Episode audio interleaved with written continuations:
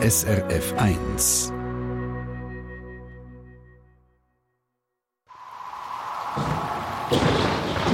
SRF 1 Wetterfrage.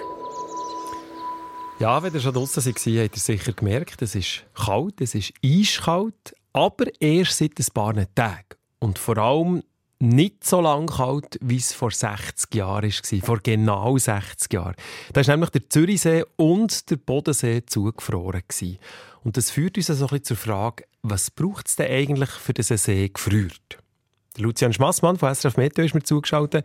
Lucian Schmassmann, ich nehme nicht an, dass es das Jahr für den Zürich und für den Bodensee längt. Nein, nein, das wird definitiv nicht länger. Also so eine grosse Seefröhrne, wie wir das vor 60 Jahren hatten, kann ich definitiv ausschließen. Für das ist es jetzt einfach in den letzten Wochen und Monaten viel, viel zu warm gewesen. Für das so ein See zugefriert, länger nämlich nicht einfach nur ein paar frostige Tage. Da muss es wirklich über sehr lange Zeit eiskalt sein.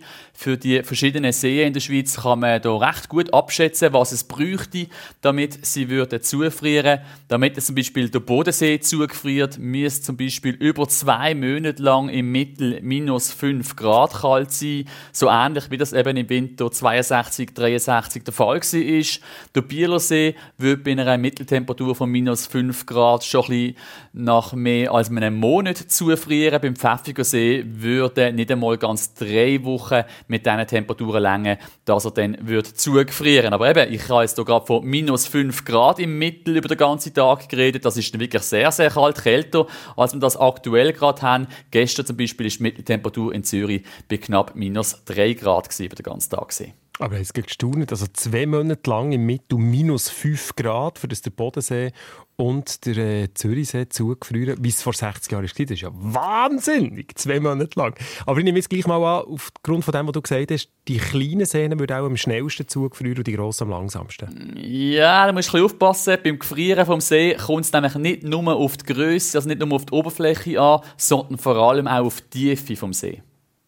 Warum kommt es denn auf die Tiefe vom See? Es muss ja nicht bis an den Seeboden runtergefroren sein, dass man auf dem See kann schlafen kann. Ja, das stimmt natürlich. Von einer Seegefrorene reden wir ja dann, wenn die Oberfläche vom See zugefroren ist. Mhm. Aber trotzdem, die Tiefe vom See ist eben fürs Gefrieren entscheidend. Und zwar hat das mit einer speziellen Eigenschaft vom Wasser zu tun. Wasser hat nämlich seine grösste Dichte bei 4 Grad, also ist dann am schwersten. Das heißt, wenn sich das Wasser abkühlt, dann sinkt das kalte Wasser ab und zuunterst unten im See sammelt sich das 4 Grad kalte Wasser an.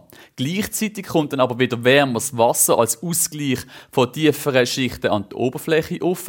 Und das Spiel geht jetzt so lang weiter, bis der ganze See auf 4 Grad abgekühlt worden ist. Und erst dann kann das Wasser an der Oberfläche kälter als 4 Grad werden und später dann ab 0 Grad auch anfangen. Und jetzt kommt eben das mit der Tiefe ins Spiel. Bei einem Weiher oder bei einem See, der seicht, also nicht wirklich tief ist, dort muss relativ wenig Wasser abgekühlt werden werden, damit es dann mit dem Gefrieren endlich kann losgehen kann. Mhm. Wenn ein See aber richtig tief ist, dann geht das Ganze dementsprechend länger.